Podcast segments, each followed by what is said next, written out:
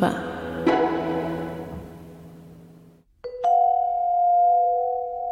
Uno de los reductos fundamentales del comiquero probablemente sean los eventos. ¿No, ¿no es así, doctor D? Sí, la verdad son esos, esos lugares donde nos encontramos, nos abrazamos, nos besamos, nos empapamos en sudor y en cómics, en charlas, en todo lo que uno puede disfrutar de, este medio que, no, nos gusta tanto. Es una hermandad, ¿no, M? Vos sabés que yo a veces me he preguntado, en momentos de meditación, de introspección, ¿cómo es la magia detrás de estos eventos? ¿Aparecen por generación espontánea? ¿Alguien realiza algunos artilugios y de pronto llueven autores y se generan paneles y todo eso?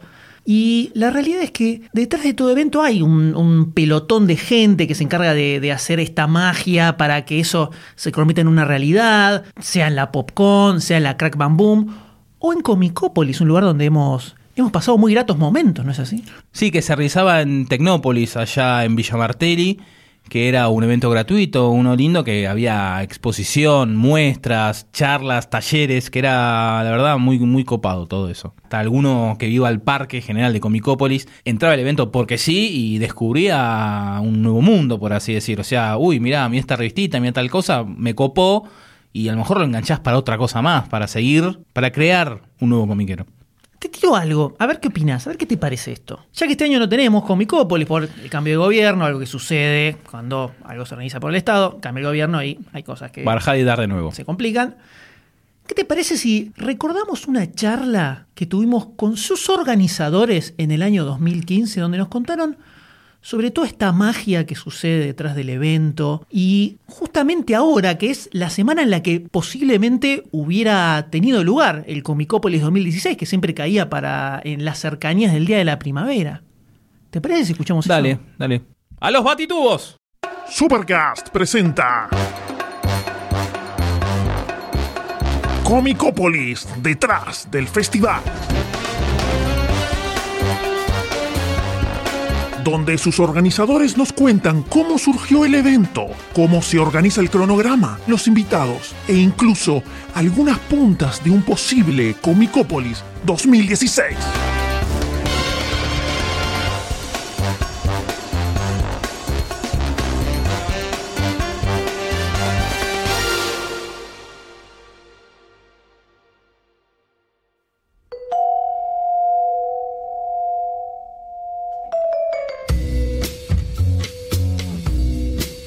Hola, soy Andrés Acorsi y en Comicópolis soy uno de los coordinadores generales del evento.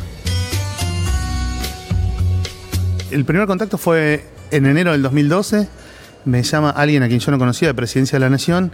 Me dice, mira, yo estoy en el tema de Tecnópolis, queremos hacer algo de historieta este año. Eh, lo propuso Miguel Rep, pero él no se quiere hacer cargo, digamos, de la organización. Nos recomendó que te contactáramos a vos. Venite a una reunión en Casa Rosada, charlamos. Bueno, voy, lo conozco a Lucas Pérez Breglia me dice, yo estoy acá con la movida de Tecnópolis, bla, bla, queremos hacer algo de historieta, ¿qué se te ocurre? Yo soy Lucas Pérez Breglia, soy director de Relaciones Institucionales de Tecnópolis y soy uno de los co-creadores y co-organizadores de Comicópolis. Eh, hace tres años atrás, cuando se cumplían los 100 años de la historieta nacional, lo convoqué a Andrés Acorsi. Yo tenía muy buenas referencias de él en el ámbito de la historieta para crear un espacio que nos permitiera hacer un homenaje a los 100 años de la historieta nacional. Empezamos a invitar eh, gente de otras provincias, porque era una cosa argentina, ¿no? Eran todos invitados argentinos porque era un evento sobre los 100 años de historieta argentina. Empezamos a armar una muestra, empezamos a dar material de archivo que tenía la gente de caras y caretas, cosas que había en la Biblioteca Nacional, coleccionistas. Y cuando empezamos a trabajar sobre eso nos dimos cuenta que teníamos objetivos en comunes e incluso hasta teníamos este, similares fechas en el pensamiento para poder hacer un evento con la gente de la Asociación Viñetas Sueltas que dirige Tomás Dassans. Me llamo Tomás Dassance, la denominación oficial sería como director artístico del festival acá en, en Comicópolis. Eh, somos una asociación llamada Viñetas Sueltas, que ya venía haciendo un festival de historieta, también llamado Festival Viñetas Sueltas, con el cual eh, veníamos trabajando sobre la difusión de la historieta y eh, la idea de, de, mostrar un poco la, la historieta de, de, distintas formas. Eso a su vez corresponde en un momento dado con la, las ganas por parte de, de Tecnópolis de generar un evento y de, de- tratar de instalar en Tecnópolis un festival de, de historieta. eh, con lo cual en el 2012 se da justamente la, la suerte de que nosotros íbamos a hacer el festival Viñetas Sueltas. Ellos necesitaban un festival, nos ofrecen trasladarlo e instalarlo en Tecnópolis Entonces lo que se hizo fue fusionar esos dos eventos, el cierre de viñetas sueltas con lo que yo venía armando de los 100 años de historieta argentina, en un solo evento de tres días, creo, que fue en octubre de 2012. Un día llovió, hubo un montón de complicaciones, no vino demasiada gente, pero salió lo suficientemente presentable como para que gustara, digamos, acá a las autoridades de- del parque. Vimos que como grupo nos llevábamos bien, Tomás, este, Andrés, Juan Manuel, yo, el resto del equipo de viñetas sueltas que son muy profesionales y a partir de ahí empezamos a idear un evento propio que se pudiera hacer en Tecnópolis. que es lo que se convirtió a partir de 2013 en Comicópolis. Y como es así, gustó mucho, se impuso, estuvo muy bien, eh, ya quedó como oficializada esa fecha para eh, mantenerla a lo largo de los años.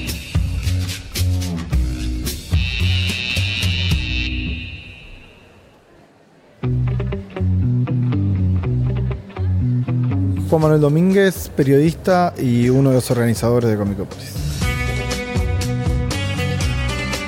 Creo que como cualquier evento con dos dedos de frente y un poco de libros en la mochila, lo que se busca es que uno entienda lo que puede ser la historieta y si a uno no le gusta, perfecto, y si uno se enamora también. Eh, lo más importante es que entiendan que existe eso, que puedan decir, digo, uno perfectamente puede no gustarle determinada forma artística porque no le habla. Eh, o quizás descubrir que esa forma artística te habla todo lo que tenés adentro. Pero lo importante en ese sentido entonces es que puedas ver todas las opciones de ese panorama.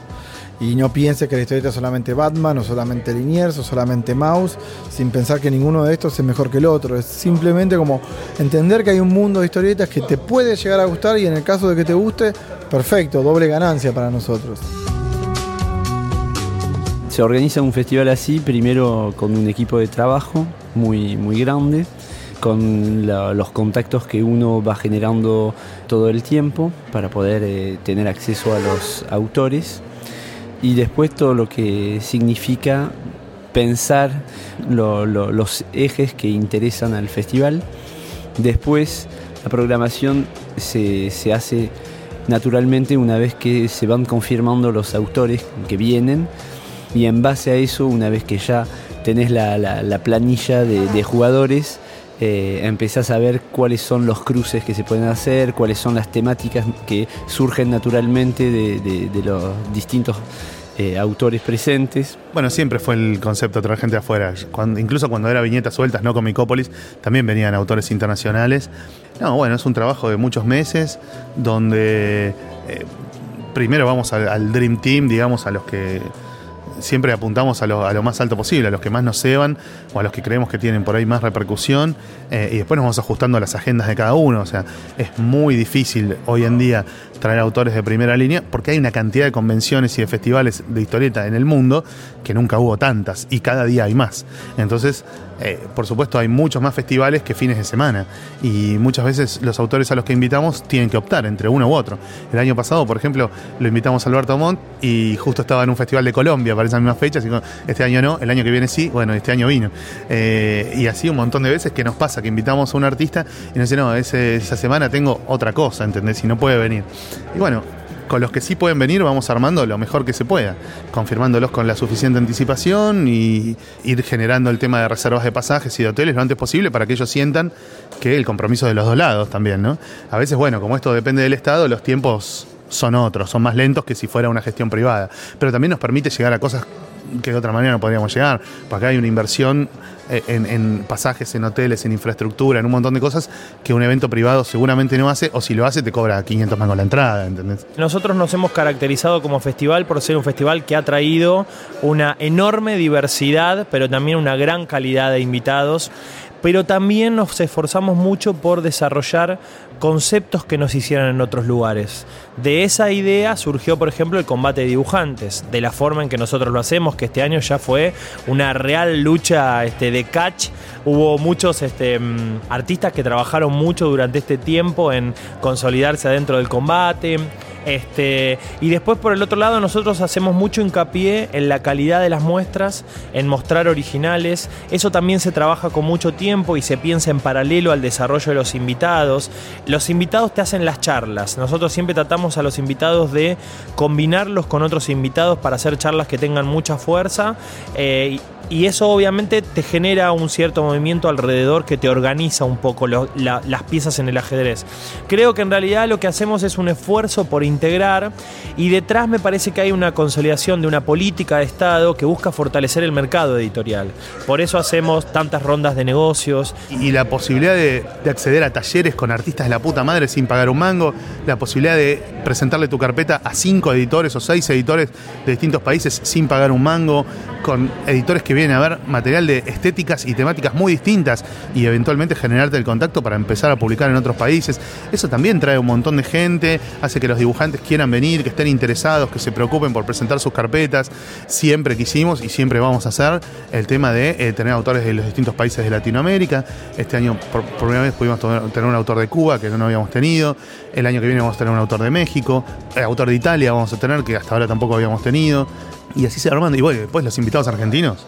Tenemos una lista de 40 y vamos nos tratamos de poner de acuerdo en 13, 15, según cuánto espacio haya. Y ahí ya es más raro que un autor argentino te cancele a último momento. Eh, Puede ser alguno que diga, mira, te puedo confirmar recién el 10 de septiembre y le tenés que decir, no, la verdad que no me sirve, por eso la hagamos el 17 y la comunicación tiene que estar hecha antes. Eh, así nos pasó estos dos últimos años con Christ, por ejemplo. Christ, por su agenda de viajes y de laburo, nos decía, ahí yo te puedo confirmar 15 días antes. Y la verdad que no nos sirve, ¿entendés? Pero bueno, yo sigo insistiendo con Chris, lo quiero el año que viene, sí o sí.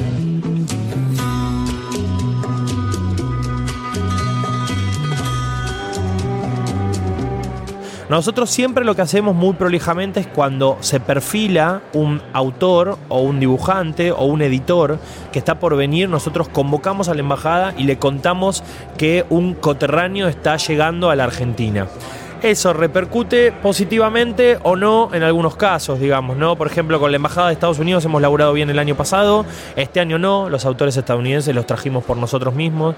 Francia es un país que siempre ha estado muy activo, muy pendiente con nosotros y siempre tenemos un autor francés, como este año está Winlush, siempre tenemos un autor francés que está viniendo eh, y esos son muy activos. Otras veces son propuestas de las propias embajadas que, con las que tenemos colaboración y nos dicen, che, no se copan trayendo dos autores de las Islas Baleares, como pasó el año pasado. Y bueno, dale, ¿quiénes tenés? Nos mandaron un catálogo, elegimos tres, nos dijeron, este no puede, estos dos sí, y vinieron esos dos. Este año, obviamente, eh, a partir del acuerdo con el Festival de Cómics de Helsinki de Finlandia, pudimos tener la muestra de los autores nórdicos con cuatro autores nórdicos, ¿entendés? Que obviamente el único conocido es Jason en Argentina, pero también la gracia del festival es que vos conozcas autores nuevos, como los festivales de cine, como los festivales de cualquier cosa que no es Pixar y Spielberg. Hay directores de cine y, actores y, temáticas que no son las obvias en cualquier festival. Este año, por ejemplo, bueno, nos tocó eso, hacer un, un énfasis especial en el tema de los autores nórdicos. Vinieron cuatro, uno es conocido, los otros los vas a descubrir acá. Se busca generar un equilibrio entre lo que es la historieta internacional, la historieta nacional, el cosplay, las muestras, la posibilidad de que la historieta sea vista como una obra de arte, eh, las presentaciones, la firma, el contacto de los autores para con el público, viceversa. Entonces, todos esos factores entran en juego para generar algo distinto. Con China nos estamos sorprendiendo porque la embajada se ha mostrado muy activa. Japón, la verdad que nos encantaría traer un mangaka.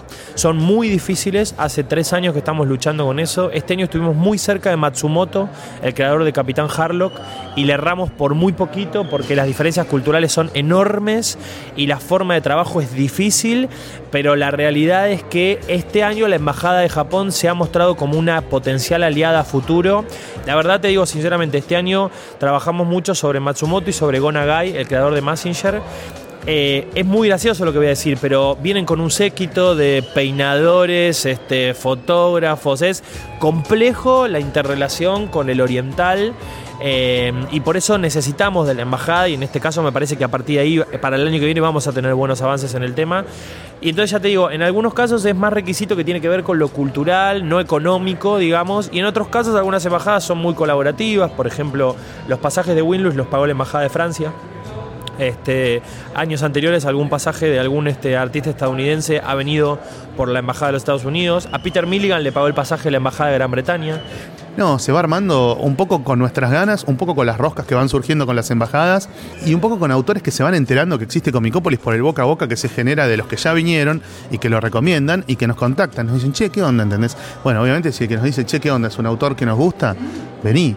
Eh, y después vamos descubriendo autores también. El año pasado vino Emilio Bernard desde la cúpula a trabajar en las conferencias editorial. Este año dice, quiero ir de nuevo porque me encantó, me pago todo yo y la convencí para que venga Ana Oncina. ¿Quién es Ana Oncina? Y es la estrella en este momento de la editorial La Cúpula, que todos sus libros van para la octava edición, es una bestia, miren sus trabajos, que yo, bueno, ¿vos le pagás todo? Sí, yo le pago todo, porque quiero que se haga conocida en Argentina. Bueno, dale, vamos. ¿Entendés? Ya teníamos un autor español que era Miguel Gallardo, que además venía por otro festival y por otras cosas y se recopó con Comicópolis a raíz de comentarios también de, de Emilio y de otros editores españoles. Pero le dijimos, sí, la sumamos a Anoncina, no hay ningún problema. Y Anoncina está en el hotel con los editores, no está con los artistas. Pues le paga todo la cúpula, ¿entendés? Y a nosotros nos viene bárbaro, pues es una artista nueva para descubrir, una mina además copadísima, genia, eh, que se prestó a dar talleres, a dar charlas, a, todo con la mejor onda. Son cosas que tienen que ver con una cierta bola de prestigio que se va armando en torno al festival. Este año estamos firmando un convenio marco con Festo Comics de México.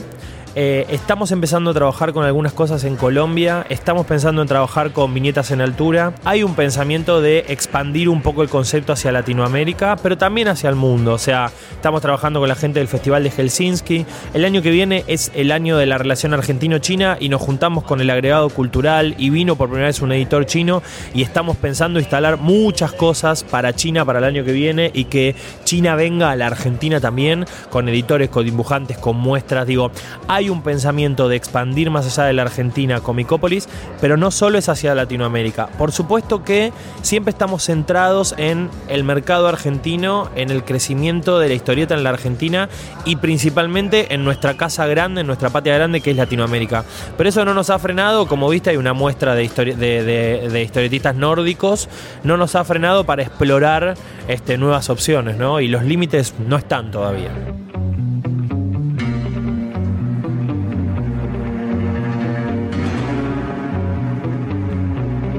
Hemos tenido eh, y ha recibido mayormente buenas, buenos retornos de, parte de los invitados, gente que se fue contenta, satisfecha por el trato, por la organización, por el respeto hacia su obra.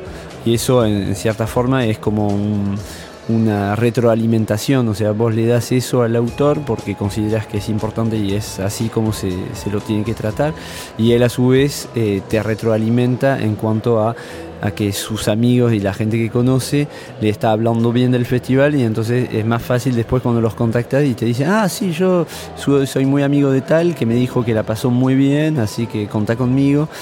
Bueno, eh, eso sí se, generó y, y, por suerte no queremos perderlo, es parte esencial del festival. El mundo de la historieta es un mundo bastante chico dentro de todo, donde todos se conocen. Entonces, viste, cualquiera de los que están acá, que tienen mucha conexión, postean en el Facebook, la estoy pasando bárbaro en Comicópolis, ¿qué es Comicópolis? Ah, y empiezan a investigar y dicen, epa, mira, Art Spiegelman, Howard Checking, eh, Winslow, la vida, está bueno.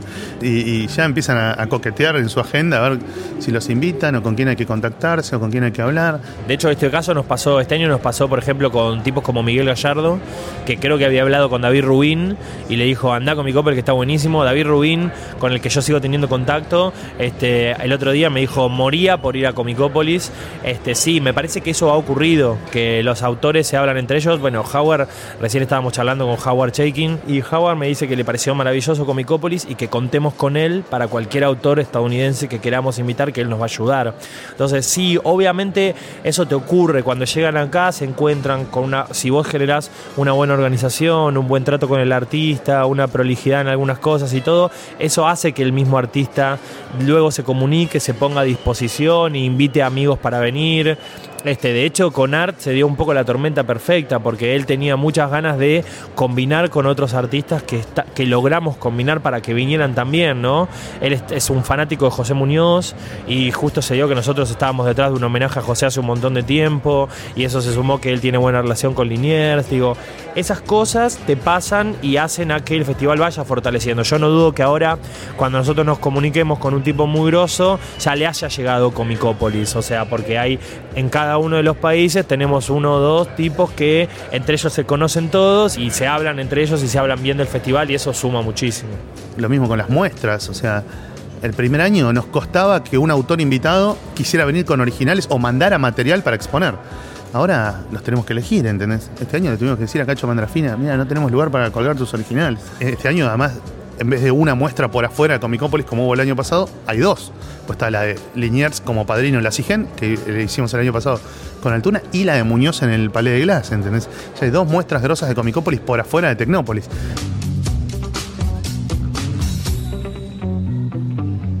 Evidentemente ahí sí aparece la, diversidad sincera, ver todas las editoriales que hay en Argentina, todos los fanzines que hay en Argentina, poder mostrar realmente lo que es la historieta o, que uno pueda asomar la cabeza y de repente ve una cosa impresionante, una autopista gigante que ni se imaginaba que existía, una autopista donde uno pensaba que había un camino de tierra. Nosotros el primer viñeta lo hicimos con 25.000 personas, el primer Comicópolis llegamos a 45.000 personas, el segundo Comicópolis llegó a 88.000 personas y ahora estamos ya superando las 100.000, creo que vamos a estar en un número cercano a las 110.000 personas en este, en este cuarto festival en los cuatro días, lo cual es increíble. Me parece que lo que distingue claramente a Comicópolis, primero es que es todo gratis. Y segundo, que es el que mejor logró el equilibrio entre la pata cultural, la pata comercial y la pata del entretenimiento.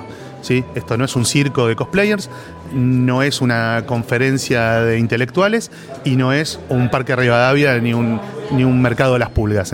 Está muy bien cuidado el equilibrio entre lo comercial, el entretenimiento y lo cultural.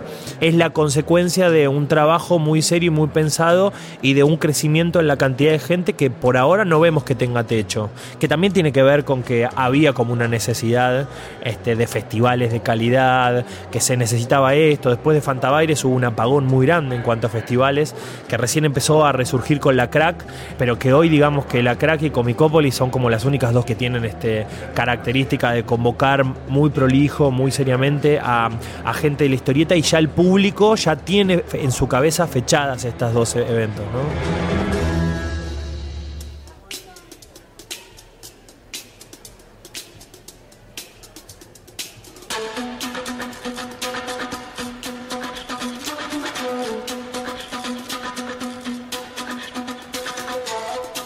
Sueño siempre fue poder hacer una versión de Fantabaires que a mí me gustara más que Fantabaires. Y lo cumplí desde el primer Comicópolis. ¿eh? El primer Comicópolis ya se parece muchísimo a lo que yo siempre soñé después de Fantabaires. Cuando me fui de la organización de Fantabaires, pude mirarla en perspectiva y pude ser realmente crítico de lo que hacíamos en Fantabaires, lo que yo imaginaba se parecía muchísimo al Comicópolis de 2013 y era prácticamente idéntico al del 14 y prácticamente idéntico al de ahora. Esto es- demasiado parecido a, lo que a mí se me empezó a armar en la cabeza después de Fantabares y sobre todo después de haber ido al Festival de Amadora en Portugal en el 2006, que es un festival 100% cultural, donde casi no hay stands, donde no, hay, no existe el cosplay, no existe nada. Ahí es cuando le, le empecé a encontrar la forma de integrar fuerte la pata cultural a lo que ya se podía hacer acá, que era mucho más comercial, ¿no? O sea que mis sueños a cumplir, la verdad, hoy son muy pocos.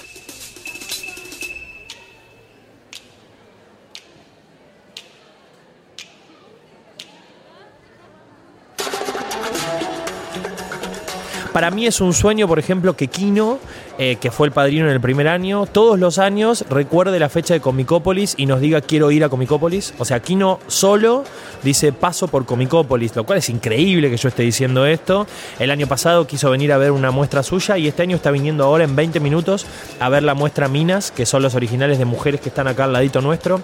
Que este año hayan venido Howard Chaykin y que haya venido Art Spiegelman para mí es este, como un gran logro. Este, una gran satisfacción poder estar conversando con ellos en las cenas, este, poder este, charlar sobre los aspectos más naturales de su vida, eh, que cobren carne y hueso, me resulta absolutamente increíble. Para cualquier fanático de la historieta eso es increíble.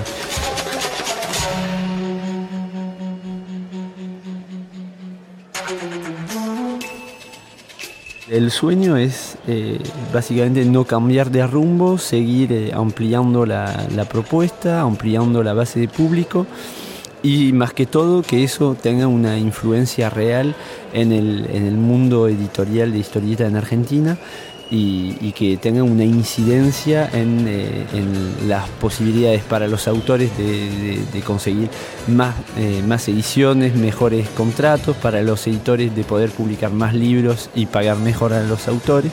Cuando todo eso se dé, será como una, un- una consagración. Obviamente todo eso no se va a dar a través o gracias a Comicópolis, pero calculo que un evento tiene que tener incidencia en esas cosas y eso es lo que nosotros tratamos de hacer. Después el resto surge de los propios autores, propios editores, mercado, eh, cadena de libro, etcétera. Pero bueno, eh, es un poco el sueño, poder incidir y, y mejorar las condiciones gracias a un festival. mi, mi sueño por ahí es que esto sea más masivo, ¿entendés? Que haya fiches por la calle, que vengan todos los programas de tele a transmitir de acá, y no, no solamente a, a- ¿viste? a filmar el cosplay y los chicos disfrazados, sino a interesarse por la presencia de los artistas, por las muestras, por un montón de cosas que hoy por ahí no tienen tanta repercusión y sin embargo tiene una producción de la puta madre. Después, en cuanto a organización, en cuanto a la propuesta, no tengo nada para pedir. La mayor satisfacción que me ha dado fue disfrutar de un grupo humano que se armó alrededor de la organización que no me lo esperaba nunca, del cual ahora ya tengo y me llevo amigos. Este, explorar y darme cuenta las dimensiones que tiene la historieta detrás. Este, son grandes satisfacciones que, que nos ha dado todo esto. Comicópolis tiene como una cosa especial, es muy intenso, ocurren un montón de cosas detrás. Y ya te digo, hay una mística de grupo que es maravillosa.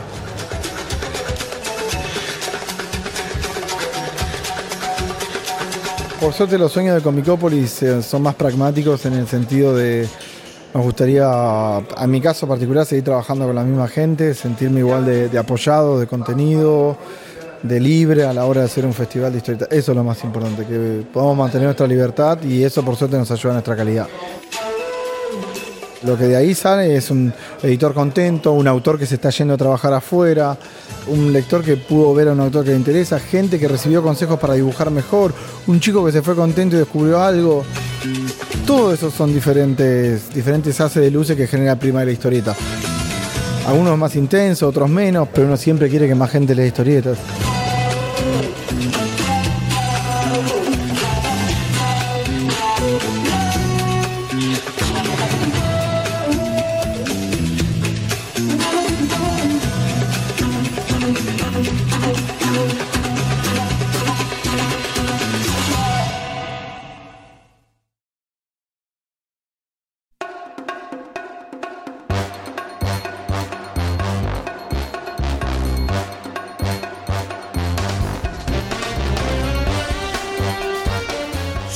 Mantiene la tradición y tiene correo de lectores. Envíanos tu pregunta, comentario o lo que quieras a supercast.lunfa.fm. Tu mensaje va a ser contestado únicamente en el podcast especial de correo de lectores. Y recordaos de mandar también sus propuestas para el nombre del correo.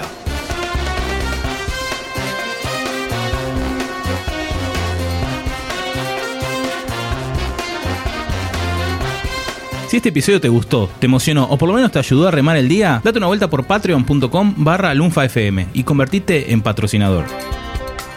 Con tu aporte no solo vas a estar dándonos una mano para que podamos crear más y mejor contenido, también vas a poder formar parte del Club Lunfa, donde todas las semanas vas a encontrar contenido exclusivo de backstage, audios eliminados y adelantos de todo lo que se viene.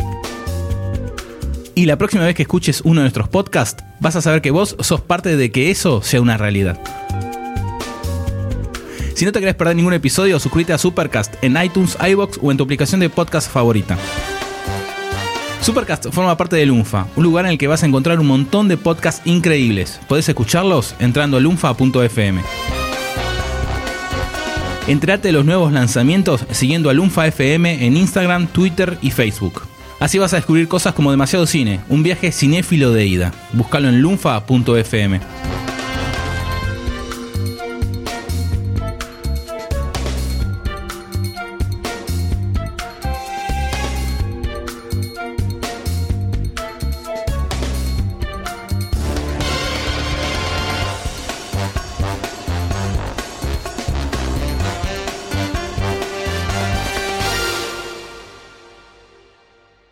Recién estábamos charlando con Howard Shaking, estábamos charlando con Howard Shaking, ¿escuchaste lo que te dije? Estábamos charlando con Howard Shaking, lo cual es increíble. Tranca, ¿no? El chabón tranca. Lunfa.